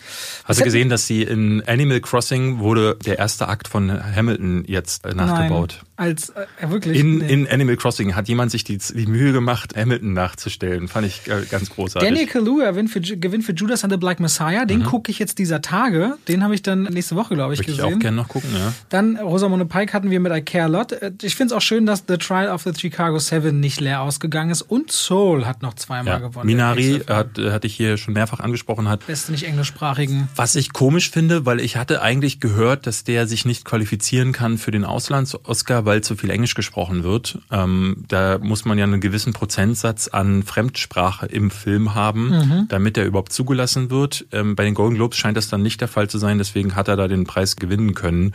Den fand ich ja auch ganz großartig. Da reden wir dann am besten nochmal drüber, wenn du dabei bist. Und im Seriensegment nur ganz kurz ist The Crown ganz vorne, auch von ja. so vielen geliebt. Ozark mal wieder, wo ich mir immer noch die letzten Folgen aufspare, weil ich die so gerne sehe. Und die bei uns kaum bekannte Serie und schon seit Jahren bei den Emmys abräumende Schitt's Creek. Kenne ich gar nicht. Und Schitt's Creek ist seit Jahren ein Riesending. Ja? Das habe ich gerade durch seriös mitbekommen, weil meine drei Kolleginnen sehr viel mehr noch in der Serienwelt abgetaucht sind. Schitt's Creek war für die so, ja klar, kennt ja jeder. Ja. Ich so, nein, kennt in Deutschland so gut wie keiner. Schitt's Creek. Ich fand so, also das habe ich auch mehrfach in Berichten gelesen, das ist eine Golden Globe Verleihung, die obwohl so viele Filme, das war nicht dieser große Knaller dabei. Es war nicht dieser Titel dabei, denn selbst Trial of Chicago 7, der ja, glaube ich, die meisten Nominierungen hatte, ist nicht dieser Film gewesen, wo man wusste, okay, der wird durchmarschieren. Ich war überrascht, dass Mank gar nichts bekommen hat. Dem hätte ich Mank hatte übrigens die meisten Nominierungen, also, eine mehr als The Trial. Genau, aber damit die beiden, du es nachher nicht korrigieren musst auf Instagram. Bei den beiden hätte ich es mir aber tatsächlich noch am ehesten gedacht, aber es gab nicht diesen großen Film, den man manchmal so in, den, in einigen Jahren hat, ne? wo mhm. du so einen Revenant hast, wo du weißt, okay, da, da kann man davon ausgehen, oder Birdman damals. Und deswegen war das so eine Golden Globe Verleihung, wo man hinterher sagen muss, ja, ne, das sind so alles Preise gewesen, die hätte man sich denken können. Und jetzt im Nachhinein haben wir gelesen, dass die Zahlen der diesjährigen Golden Globe Verleihung, die Zuschauerzahlen um 60 Prozent eingebrochen sind. Nochmal mehr als sonst, weil das muss man sagen, alle Preisverleihungen durch die Bank weg, ob es jetzt die Oscars oder die Emmys sind oder auch die Golden Globes, verlieren seit Jahren massiv an Zuschauern. Die Oscars versuchen dem ja so ein bisschen entgegenzuwirken, indem sie das auch so ein bisschen die Veranstaltung gekürzt haben und ein bisschen flippiger und trendiger zu machen, aber es funktioniert einfach nicht und die Golden Globes sind jetzt nochmal massiv eingebrochen. Und ich dachte, wir können ja mal selber auch spekulieren, was denn der Grund dafür sein könnte. Einer könnte zum Beispiel sein, dass es vorher diese Skandale gab, aber ich glaube, das ist nur die halbe Nee, ich glaube, es gibt drei Gründe, die ziemlich naheliegend sind. Nummer eins, der wichtigste aus meiner Sicht ist, eine ganze Generation das nicht bloß jetzt wird jetzt damit groß, sondern auch die Älteren nehmen das immer mehr an und sagen sich, warum soll ich denn was linear gucken? Fernsehinhalte, Filminhalte richten sich doch inzwischen alle nach mir, on demand. Ich gucke, wann ich Zeit habe und mhm. nicht, wenn irgendwas läuft. Das ist das größte Ding. Und in Deutschland, wie das Quotenmesssystem fürs Fernsehen funktioniert, ist mal so Hanebüchen, dass so und so viele Millionen, weiß ich nicht, den Tatort zum Beispiel Sonntagabend gucken, wag ich ehrlich gesagt zu bezweifeln. Ja. Nummer eins, die Leute wollen nicht mehr vorgeschrieben bekommen, wann sie was gucken. Das machen sie vielleicht noch bei Sportereignissen, weil das ein gemeinschaftliches Erlebnis ist. Aber ansonsten, oder wenn die Nachrichten meinetwegen kommen, aber selbst da nicht mehr. Das ist, glaube ich, der größte, der dazu führt, dass das immer nicht irrelevanter wird, aber weniger präsent, dass man sagt, von Uhrzeit XY bis dahin gucke ich. Das zweite ist, sich selbst zu beweihräuchern und zu feiern, hat auch immer was zunehmend Unsympathischeres in einer Welt, wo es eben andere Themen ein bisschen wichtiger sind. Weiß ich nicht, Nachhaltigkeit und solche Dinge. Wollen die Leute nicht mehr gucken, wie alle mit Glitzerkleidern über rote Teppiche so dieser, dieser Akt der Selbstdarstellung, der, der funktioniert im Kleinen, so mit Influencertum und so richtig gut, aber sich so auf Bühnen und mit so alten Magazinen und so weiter, sich so selbst ablichten zu lassen. Ich weiß nicht, ob das alles noch so klassisch funktioniert. Hey man, du, die, weil die ganz großen Stars gibt's nicht mehr. Für mich war Lady Gaga der letzte große Star, der nochmal so über allem kurz gestrahlt hat, so die Madonnas, die Michael Jacksons, die Frank Sinatras und so weiter, die sind so, diese wirklichen Megastars sind vorbei. Social Media hat das gekillt, aus meiner Sicht so ein bisschen. Auch ein Dwayne Johnson, der einfach der die größte Followerschaft überhaupt, glaube ich, oder gefühlt überhaupt hat, strahlt trotzdem nicht auf einem Level, wie es früher eine Michael Jackson oder irgendwas konnte zu solchen Zeiten. Das ist auch so ein bisschen vorbei. Und dann ist es inhaltlich schwierig. Klar, die Oscars und Golden Globes, wenn man sich anguckt, welche Filme da nominiert sind, das ist nicht, was die breite Masse guckt. Ansonsten würden die Oscars nicht so krampfhaft versuchen, so bester Film auf Publikumsbasis oder Special Effects, damit auch Marvel ja, ja stattfindet, reinzuballern. Oder auf, von fünf auf zehn Filmen ja. zu erweitern, damit auch sowas wie Black Panther oder in der Vergangenheit, ich glaube, eingeführt wurde es doch in dem Jahr auch da werde ich jetzt mich hinterher wieder verbessern müssen. Ich glaube, es wurde eingeführt für sowas wie The Dark Knight oder so. In dem, ich weiß nicht mehr genau, welcher Film dafür gesorgt hatte, dass sie gesagt haben, wir brauchen zehn Nominierungen, weil sie einfach da mehr Varianz haben wollten, um dann auch zu sagen, da kommt jetzt einer dieser Blockbuster-Filme rein, weil das wäre früher nie in der Top 5 der besten äh, nominierten Filme gelandet. Ansonsten, was wiederum interessant ist, ist, dass wenn die erstmal vergeben sind, ist ja sowas wie Golden Globe und Oscar schon ein Qualitätsmerkmal, wo Leute dann sich die Filme anschauen. Also Parasite ist ja steil gegangen in Deutschland, nachdem mhm. der Film gewonnen hatte. Ich hatte letztes, vorletztes Jahr für Tinseltown mal so ein Movie-Trivia gemacht, wo ich über solche Sachen gesprochen habe. Und die Zugkraft eines Films, der den Oscar gewinnt, ist krass. Also du kriegst, glaube ich, nochmal einen Zugewinn von 60 Prozent an Zuschauerschaft der dann kommt, wenn der Film gewonnen hat. Deswegen nehmen ja viele Verleiher den Film dann nochmal ins Kino, wenn er nicht gerade ohnehin schon da lief. Deswegen werden ja zum Beispiel sehr viele Filme, äh, wo die Verleiher potenziell davon ausgehen, dass er bei der Award Season sich gut machen wird. Das können sie ja oftmals abschätzen, dann, weil in den USA fängt ja die Award Season eigentlich schon im Sommer an. Ne? Du hast dann die ersten Film Filmfestivals wie Toronto oder Venedig. Auch Cannes ist, glaube ich, im Juni oder Juli da kannst du schon abschätzen, was sind die, wer gewinnt überall, was sind die Publikumspreise. Deswegen ist es auf der einen Seite auch wahnsinnig vorhersehbar, wie ich finde, also wenn du dich ein bisschen damit auseinandersetzt, aber auch äh, nicht, wenn du dich damit auseinandersetzt. Social Media hat ja viel verändert. Das heißt, so Leute wie du und ich twittern dann relativ viel und sagen, ja, okay, äh, ist ja klar, weil bla bla bla hat gewonnen. Oder du wirst, kriegst das irgendwie immer wieder durch die News reingespült. Und ich habe das Gefühl in den letzten Jahren bekommen, im Vorfeld wirklich schon, ich hätte Wetten abschließen können darauf, wer äh, den Preis gewinnt. Gut, letztes Jahr bei Parasite hätte ich es auch nicht gedacht, aber der Großteil der Schauspieler, ne, wenn ähm, Francis McDormand überall den, äh, den Hauptdarstellerpreis oder in dem Fall war es Brad Pitt letztes Jahr überall den Preis gewinnt, dann weißt du, wie es bei den Oscars aussieht. Ich glaube, ein großer Teil, der, äh, du hast es gerade schon ganz richtig gesagt, ist aber auch die Oscars kommen ja aus einer Zeit, wo eben dieser Glamour-Faktor noch war. Ne? In den 30ern, 40ern, 50ern, da hast du diese Stars gehabt, die großen Studios. Es waren ja auch noch die Studiosysteme, wo sie die, die Hauptdarsteller oft an sich gebunden haben durch Verträge. Und dann war so eine Oscar-Verleihung, wo du dann im Fernsehen diese Bilder gesehen hast von diesen hübschen Kleidern und alles war glitzernd und bunt. Das war dann in dieser Zeit für den Otto Normalverbraucher war das was ganz Großes. Heute wirst du zugeschissen mit Leuten, die überall, heute kannst du ja gar nicht nach links oder rechts gucken, ohne auf Promiflash und wie sie alle heißen, irgendwelche Leute zu sehen, die, die gar kein Glamour mehr haben, aber die trotzdem, ne, also diese ganzen C- und F-Prominenten aus dem, aus dem Trash-TV auch, die überall immer wieder gezeigt werden.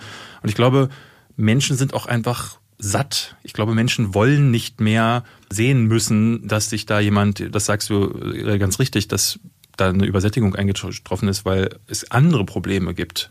Und du jetzt gerade in dieser Zeit mit Corona, jetzt, jetzt haben wirklich sehr, sehr viele Menschen global alle dasselbe Problem. Ja. Da gibt's nicht zu lachen. Und wer will denn da sehen, wie diese Leute sagen so, geil, ich habe einen Preis und, bekommen. Und, und Social Media hat dazu geführt, diesen Glamour zu nehmen. Das heißt, angenommen, ich bleibe jetzt mal bei Dwayne Johnson, weil du seine Geschichte auch immer so schön findest, wie er mit seinen sieben Dollar angefangen hat in Hollywood. wenn du den natürlich dann auf der einen Seite hier roter Teppich und Anzug und hier Best Buddies und im Arm und großer Film und Millionen, dann siehst du ihn aber genauso schwitzend oder seine kaputten Hände, die er dann so zeigt. Social Media führt die Leute natürlich auch ganz nah öfter mal in ihr Privatleben rein und das nimmt natürlich Glimmer. Ja, das funktioniert dann nicht mehr ganz, wenn du dann auch noch parallel diese privaten Geschichten mhm. oder das privateren Sachen mitbekommst. Und so gehen diese Aspekte eben draus. Also es spielt vieles zusammen. Es ist die Zeit der Social Media, es ist die Zeit des On-Demands. Das heißt nicht, dass Kino sterben muss. Da gehen Leute trotzdem gerne hin, aber sie haben nicht mehr Bock, drei Stunden eine Veranstaltung zu sehen. Ich merke es jedes Jahr bei meinem Oscar-Video.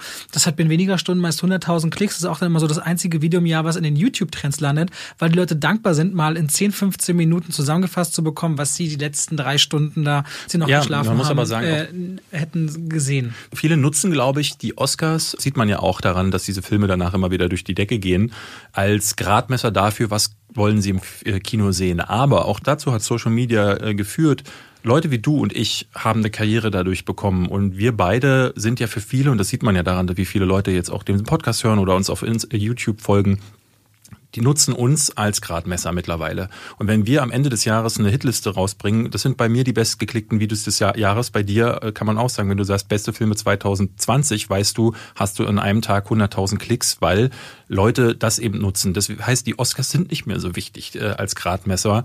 Ich könnte nicht mal sagen, was die Oscarverleihung oder eben, wie sie alle heißen, Golden Globes, Emmy, bräuchten, um wieder relevanter zu werden. Ich glaube, der Zug ist abgefahren. Die Oscars müssen sich das eben mit, mit den kleinen Influencern teilen, mit, an, mit anderen Preisen.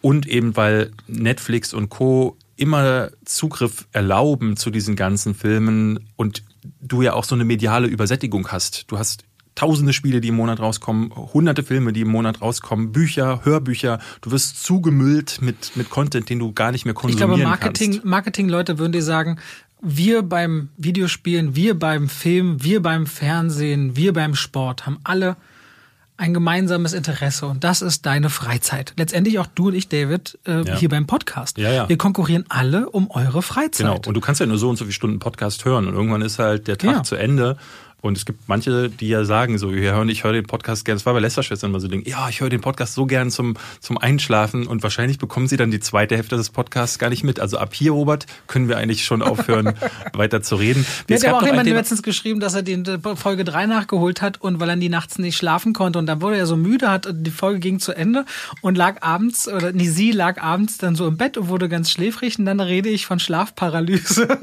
und konnte nicht mehr Geil. einpennen. Wir wollten noch ein anderes Thema ansprechen, das haben wir vorhin so ein bisschen angekürzt. Der Never Rarely Sometimes Always hat tatsächlich, ich glaube, es war das bei den Golden Globes, ja, ne? Einer der Juroren. Einer der Juroren bei den Oscars. Ah, bei den Oscars. Keith Merrill. Es gibt über 1000 Academy-Mitglieder. Academy-Mitglieder und die neuen Einladungen, die auch verschickt wurden, waren dann zum Großteil, weil du hast ja gesagt, sie wollen gerne divers werden, waren dann zu einem großen Teil oder zu einem größeren Teil an POCs und auch an Frauen im letzten Jahr, wenn man neue Academy-Mitglieder einlädt. Und dort findet es quasi so statt, dass Gewerke in ihrem eigenen Gewerk die Oscars vergeben. Das mhm. heißt, Regisseure bei Regisseuren, Cutter bei Cutter, so. Kameramänner, Kamerafrauen bei, entschuldige, ich habe alle schon nicht gegendert, CutterInnen, oh, komm. bei CutterInnen. Komm. Du, du misst es schon, ich muss, ich muss versuchen, ich muss, äh, will's lernen. Ja, aber das ist jetzt, in dieser Folge fällt es dir auf und in den anderen Folgen hast du es jetzt ja auch Genau, jetzt aber es ist ein Lernprozess, David. Okay. Es ist ein Lernprozess okay. und ich möchte das gerne Wir für mich mitnehmen. Folge drauf. Ich möchte das für mich mitnehmen. Und Keith Murray sagt, er wird äh, niemals selten manchmal immer nicht anschauen, weil er ist nun mal Christ und Vater irgendwie von acht Kindern und 37 Enkeln. Ungefähr so waren tatsächlich die Zahlen. Und er versteht nicht, warum er sich einen Film angucken sollte über ein Mädchen, das eine Abtreibung, also Leben töten möchte warum er sich dafür anschauen soll. Er respektiert Eliza Hitmans äh, Variante eines Films als Ausdruck ihrer Kunst und ihres Talents und anerkennt das auch und respektiert es, aber genauso möchte er auch, dass respektiert wird, dass er sich dann einen solchen Film nicht angucken möchte. Und dann frage ich, warum darf der dann überhaupt über, über einen Oscar entscheiden, wenn man sich nicht alle Filme anschaut, die dabei zur Debatte stehen? Aber das ist ja seit Jahren ein großer Kritikpunkt und auch eine Vermutung von vielen, dass ganz viele Jurymitglieder sich die Filme auch gar nicht anschauen.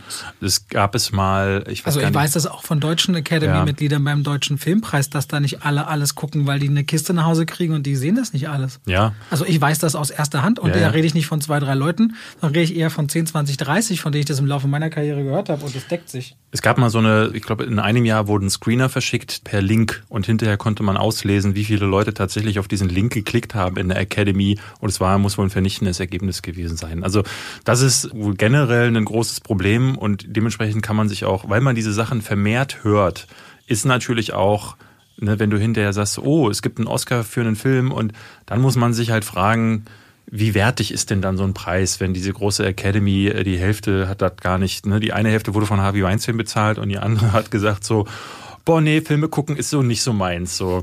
In diesem speziellen Fall finde ich das halt besonders abstrus, weil man muss es ja irgendwie versucht differenziert zu betrachten. So, wenn das sein Glauben ist, okay, ich persönlich kann damit überhaupt nichts anfangen. Auch gerade, äh, also über Religionen sollten wir lieber nie sprechen hier, weil ich dann ganz. Aber selbst wenn du eine, eine Überzeugung hast, sollte dich doch diese Überzeugung nicht davon abhalten, dich trotzdem mit der, also gerade ein christlicher Wert ist doch auch dem Nächsten mit Liebe zu begegnen. Also ich verstehe dann daraus auch zumindest die Probleme des anderen mir anzuhören. Ja, aber die betrachten das ja, ja als Mord. Also für die, die ist das ja tatsächlich. Ja, bloß wenn ein Filmemacher den Inhalt eines Films auf eine, auf eine Kurzinhaltsangabe runterbricht und nicht die ganzen Zwischentöne erleben will, was ist denn der Weg dahin. Das Ding ist, dann dürfte sich dieser Regisseur, Keith Mallet, dürfte sich in dem Fall ja dann auch The Irishman nicht angucken. Da werden in diesem Film in 140 Minuten, was weiß ich, 40 Leute ermordet.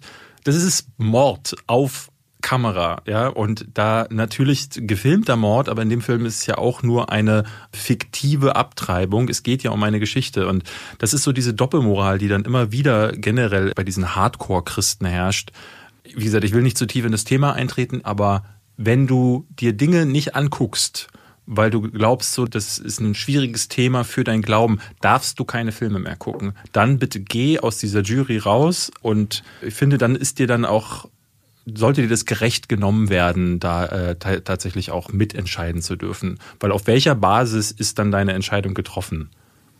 Da bin ich ganz bei dir. Ich gucke auch immer schlechte Filme bis zu Ende im Kino, David. Ja gut, dafür ist mir meine Zeit zu schade. So, außerdem gibt's so viele Filme, die wir auch schon zusammen geguckt haben, wo ich in Minute 1 weiß, wie Minute 28 aussieht. Also da brauche ich mir den Rest dann auch nicht mehr angucken. Deswegen sitzt du auch in Minute 28 nicht mehr da. Ja.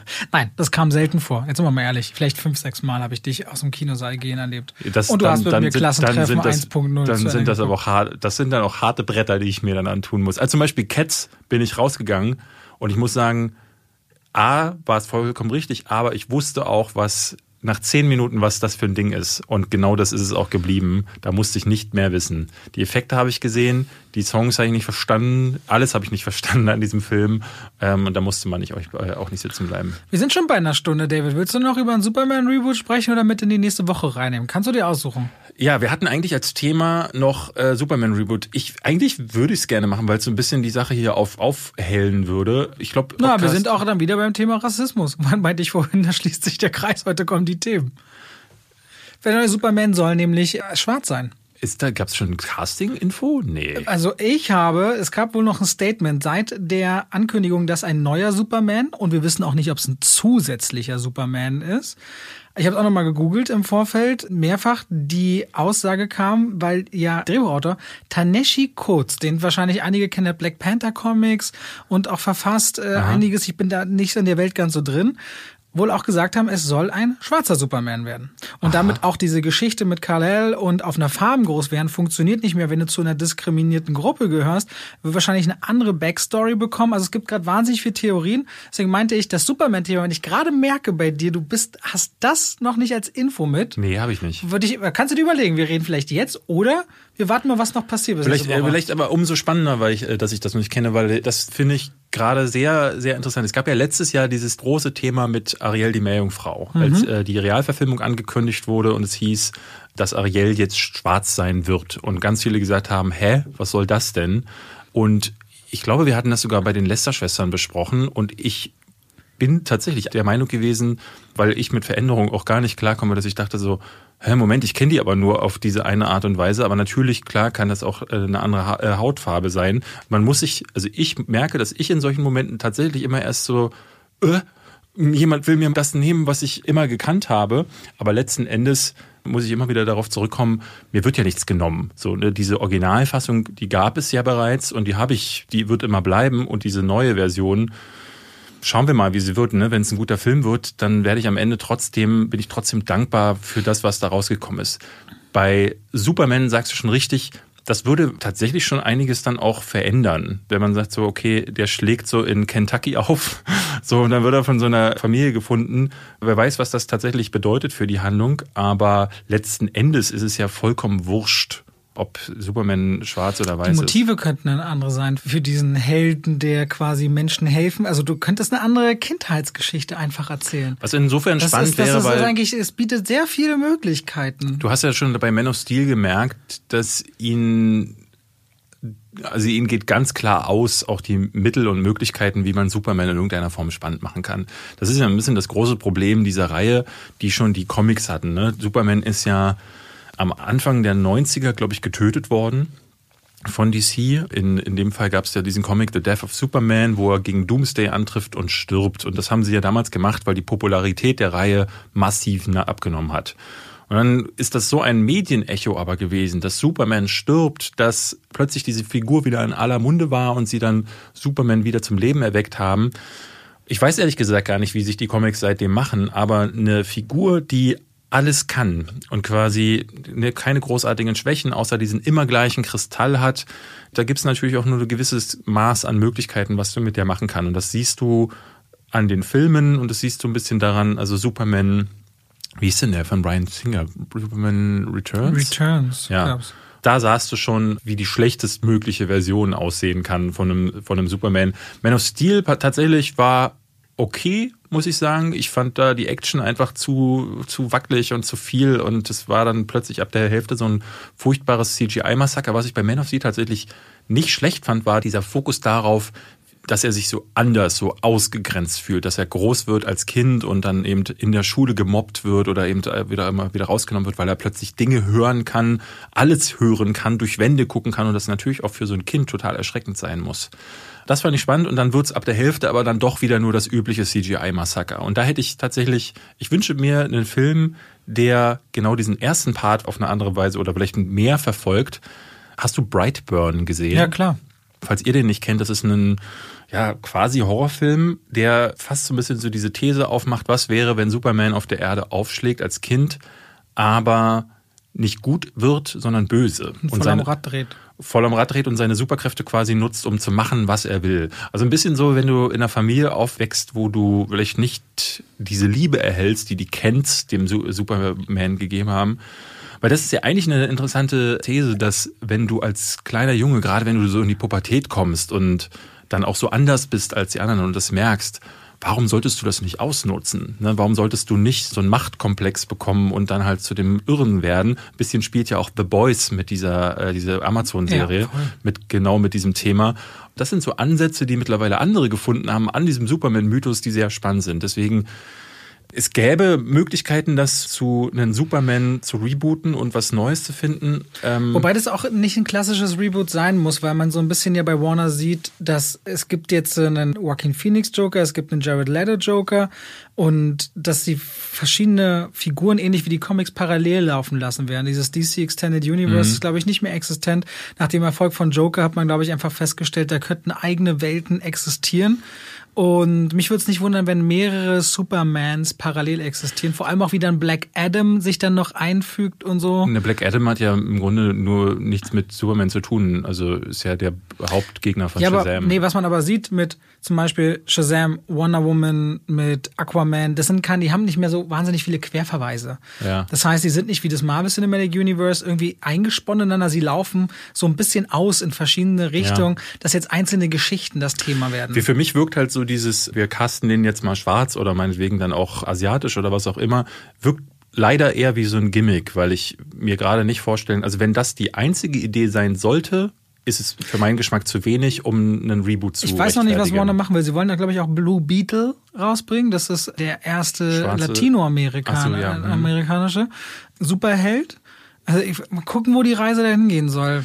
Ich habe halt leider für mich häufig so das Gefühl, dass sie, Marvel hatte das ja auch. Sie hatten mit Black Panther gemerkt, okay, das kommt bei der schwarzen Community wahnsinnig gut an. Captain Marvel war dann das nächste Ding. Jetzt kommt ja Chang-Chi. Ich glaube, dieses Jahr sogar im Juli war es geplant. Ich habe aber dadurch, dass noch keine Trailer oder so zu sehen waren, bin ich gespannt, was sie da machen. Das heißt, dann hast du so einen asiatischen Held. Ich hatte das bei Disney auch so das Gefühl, dass da jetzt auch Mulan war ja ganz wichtig, den ins Kino zu bringen, weil man irgendwie äh, den chinesischen Kinomarkt abgreifen will. Also ich habe das Gefühl, dass es da bei den Verantwortlichen, bei den, bei den Machern weniger um der Diversität geht, als um Märkte abgreifen.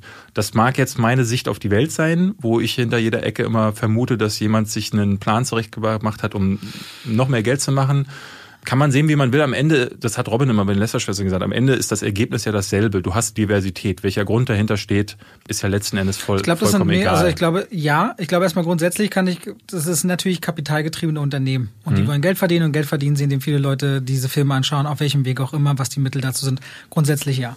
Aber auch diese Unternehmen sind ja intrinsisch immer mehr motiviert, sich selbst diverser aufzustellen. Wenn du die Führungsriegen guckst, bei Studis und so weiter, hast du immer mehr weibliches Personal, viel mehr POCs.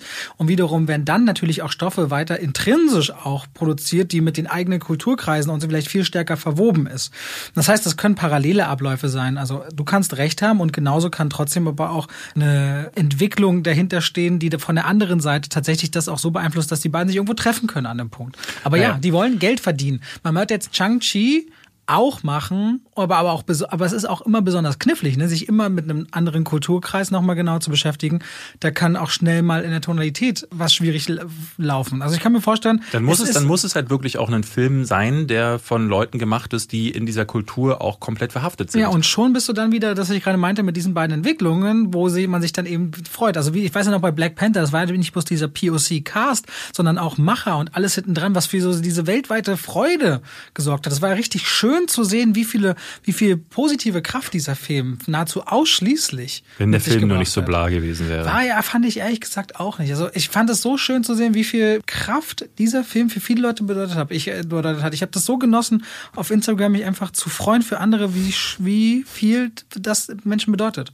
Und in so Momenten merkst du manchmal, was aber diese, diese Unterdrückung oder was alles, wie gesagt, ich höre auch gerade wieder Hörbuch letzten Endes, mit sich bringt. Letzten Endes ist mir am wichtigsten, dass ein guter Film am Ende bei rauskommt. Da ist mir scheißegal, ob der Hauptdarsteller schwarz ist oder eine Wolke oder was weiß ich, ein Baum. Ne? Also wenn manche Themen kannst du nicht anfassen, ohne genau diese Hintergründe mitzunehmen. Das verstehe ich gerade nicht. Naja, ich habe zum Beispiel, ich vergesse, äh, ähm, der Film, ich habe letztens wieder drüber geredet. Es geht um. Mit, mit Michael B. Jordan spielt einen Anwalt. Ach so, Just Mercy. So, funktioniert, weiß nicht. Funktioniert auch puerto-ricanisch nicht, funktioniert chinesisch nicht. Just Mercy ist ein Film rund um einen Anwalt, der sich mit Leuten, die im Todestrakt sitzen und falsch verurteilt wurden und letztendlich, weil es um strukturellen und systematischen und Alltagsrassismus in Kombination geht und ist ein unglaublich nahegehender Film. Und ich hatte danach noch eine Diskussion in einem Kinosaal mit 300 Leuten und ich glaube, wir waren fünf oder sechs Weiße und der Rest waren alles schwarze Menschen. Mhm. Und ich habe noch nie, und das war hier in Berlin in einem Kino, noch nie so eine Vibes und so viel Frustration und Wut gut und ich habe mich, ich wünschte, du wärst da gewesen. Ich habe mich schon ewig nicht mehr in meinem Leben in einer Minderheit fühlen müssen. Ich war ja halt ein weißer Typ, so. Wann bin mhm. ich mal in einer Minderheit? Und das war ein unglaublich wirkungsvoller Abend zum Beispiel. Und immer mehr ich mich mit dem Thema beschäftige und natürlich auch Freunde aus verschiedenen Kulturkreisen habe, ich finde es unglaublich interessant. Und deswegen, ich verstehe, was du sagst, aber bestimmte Thematiken funktionieren nicht mit, egal ob die Hauptfigur schwarz oder weiß ist oder was, was in diesen oder jenen Kreisen kommt.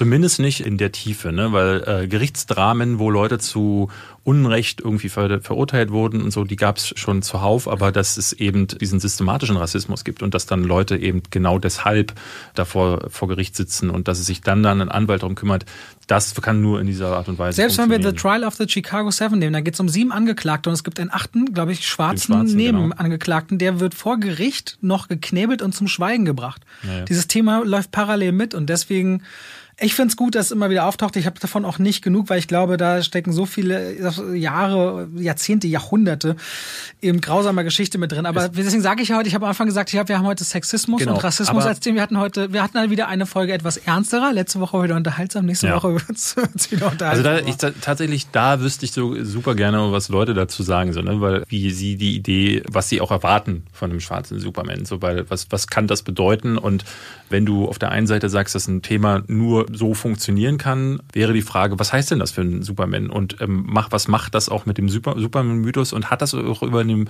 in dem Superman-Ding überhaupt was zu suchen? Also wenn, wenn sie diesen Ansatz wählen würden. Aber ich glaube, da müssen wir erstmal abwarten, was tatsächlich kommt. Man nimmt natürlich eine Figur, dessen klares Entstehungsumfeld zu einer bestimmten Zeit gehört. Und dann fährst du natürlich immer so wieder diese Identität dieser Figur an, auch etwas gänzlich Neues zu schaffen, wäre natürlich spannend. Ja. Aber da gibt's noch nicht die Fanbase dahinter wiederum. Viele Themen, aber Willst du heute noch eine Anekdote oder nee, lässt du ich ausfallen? Ich würde sagen, heute? wir lassen die Anekdote heute ausfallen, weil wir sind sehr, wir haben ein bisschen überzogen. Eine Stunde 15, glaube ich, sind wir schon. Ja, dann lassen wir das mal sein. Ähm, Aber es hat mir wieder Freude gemacht, David. Ist wieder eine ernstere Folge gewesen. Ich sehe Davids schon wieder an. War das gut, dass wir so über Ernstes geredet haben heute? Nee, nee, ich glaube, das ist. Äh, also mit gut meine ich nicht, dass du erfolgsgetrimmt bist. Die sind Zahlen eigentlich ziemlich egal, aber nee. ich, es, es macht was mit dir habe das Gefühl. Jana, ich glaube, ich, ich denke immer so an Entertainment, aber ich glaube, ich muss immer verstehen, äh, lernen, dass Leute dieses Mischmasch, glaube ich, ganz äh, interessant finden, dass wenn wir auch mal eine Folge lang uns gegenseitig, weil heute haben wir uns gar nicht gedisst, aber das soll ja auch nicht der Diss-Podcast hier sein, sondern das sollen ja ehrliche Gespräche sein. Und es gibt lustige und unterhaltsame Filme und es gibt ja. auch ernste und traurige Filme. Und wenn wir ein Film- und Serien- oder Filmpodcast hauptsächlich sind, finde ich, spiegeln wir die Natur des Films wieder damit. Ja. Und wir nächste Woche gucken wir, was passiert. Da werde ich auf jeden Fall nochmal über Willis Wonderland sprechen. Wir werden auch auf jeden Fall über Wonder Vision sprechen, weil die, da kommt diese Woche Freitag die letzte Folge. Ich sage zum Glück, Du wahrscheinlich nicht, aber das werden wir Oh, reden wir nächste Woche über. Nee, doch, über Wonder Vision ja, ja, nächste. Woche? Ja. Ah, das wird gut. Das wird gut. Ich schwinge mich jetzt zurück auf mein Fahrrad. Ich auch. Und höre vielleicht noch ein bisschen Bookbeat. Bis dann.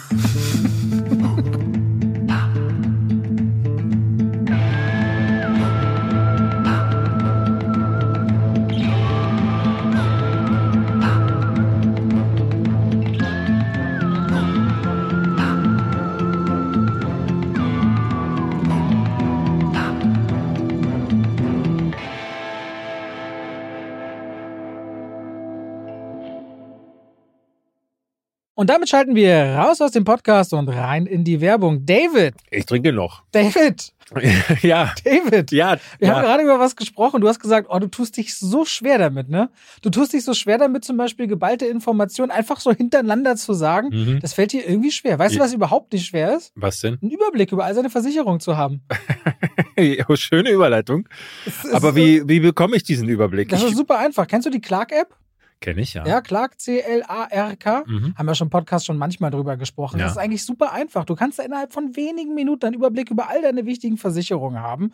Und das Schöne ist daran, auch wenn du mal was ändern musst oder was geändert werden soll, das kann alles Clark für dich machen. Denn die haben Versicherungsexperten, die durch tausende Tarife durchscannen können, welche Versicherung für deinen Lebensstil genau die richtige ist. Also David ist ja so einer, der wenn ein Fahrrad, wenn er mal fährt, vielleicht auch mal umfällt. Da braucht man eine andere Versicherung als jemand, der nur viel zu Hause auf der Couch sitzt beispielsweise.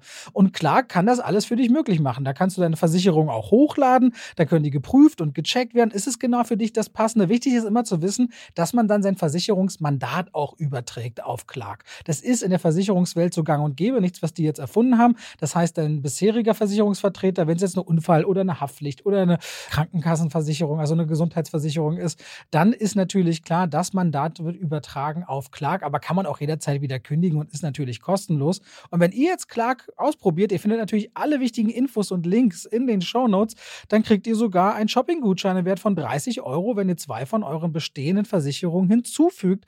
Pechschwafel 54, also Pechschwafel 54 als Ziffern. Das hintereinander. Und dann ist dieser Gutschein euer, insofern ihr natürlich zwei Versicherungen eintragt. Und das könnt ihr natürlich dann verwenden oder diesen Gutschein für Apple, für Ikea, für Amazon, whatever ihr gerne wollt und braucht. Und Clark ist da ein ganz einfacher Begleiter, um bestens abgesichert zu sein. David? Hast du Lust, mal drüber zu schauen? Weil dein Lebensstil, der könnte ja bestimmte Versicherungen nach sich ziehen. ich glaube, ich mache das mal, Robert. Danke für den Tipp. Bei welcher App? bei Clark. Ganz einfach. Vielen Dank und damit schalten wir raus aus der Werbung zurück in den Podcast.